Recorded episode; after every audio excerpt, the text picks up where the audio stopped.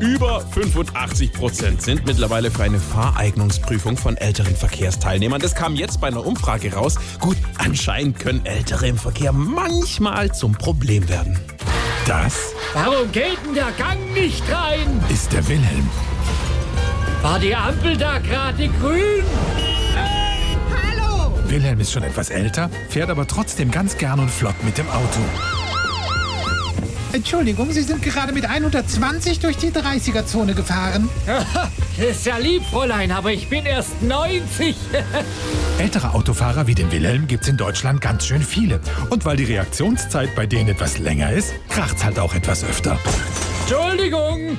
Ist zwar total gefährlich, aber weil der Wilhelm zu einer großen Wählergruppe gehört, hat die Politik da nie was dran geändert. Klingt komisch, ist aber so. Hoppla. Deshalb ist es bei älteren Verkehrsteilnehmern immer besser, wenn sie nicht alleine, sondern zu zweit fahren. Da kann der eine nämlich auf den anderen aufpassen. Gell? Wilhelm, jetzt fahr doch nicht so schnell. Was? Wieso? Ich denk, du fährst. SWR 3